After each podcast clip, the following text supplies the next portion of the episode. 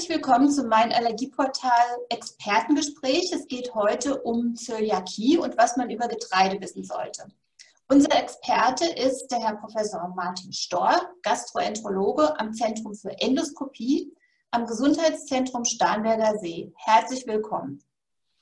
Herr Professor Storr, bei einer Zöliakie muss man Gluten meiden, aber was genau ist das? Gluten ist ein Protein, also ein Eiweiß, was in verschiedensten Getreiden vorkommt und in Getreiden wie Weizen oder Dinkel als Getreidekleber dient. Das ist ein sehr praktisches äh, Zusatzprotein. Das führt dazu, dass sozusagen äh, Dinge, die wir aus diesen Mehlen backen, sozusagen zusammenkleben und fest sind.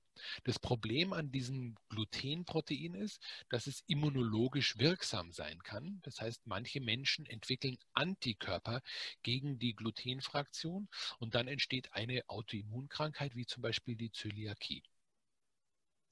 Das heißt, man muss Getreidesorten meiden, die Gluten enthalten. Welche sind es denn und welche nicht?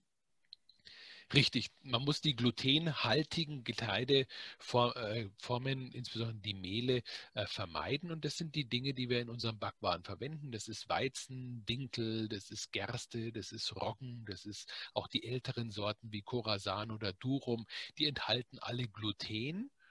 Und dem gegenüber stehen glutenfreie Getreidearten. Das sind meistens Pseudogetreide, Reis, Hirse, Mais, Amaranth, Quinoa. Und eine Zwischenform ist der Hafer. Der Hafer ist im Prinzip sehr, sehr glutenarm, sodass er, wenn er sauber produziert ist, als glutenfrei gelten kann. Aber da muss man auf die Verpackung sehen, ob der Hafer wirklich in einer eigenen Mühle gemahlen wurde und sicher nicht mit Weizen oder Dinkel cross-kontaminiert ist. Und die anderen glutenfreien Getreidesorten, die sind unbedenklich oder sollte man da auch aufpassen? Als Zöliakie-Betroffener sollte man darauf achten, dass sozusagen ein Glutenfreisiegel auf diesen Mehlen drauf ist.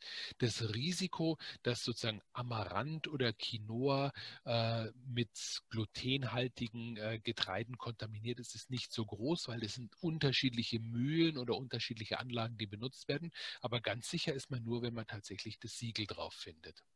Also ein Blick auf die Verpackung kann nicht schaden. Ein Blick auf die Verpackung ist exzellent. Herzlichen Dank, Herr Professor Storm. Sehr gerne, ich bedanke mich auch.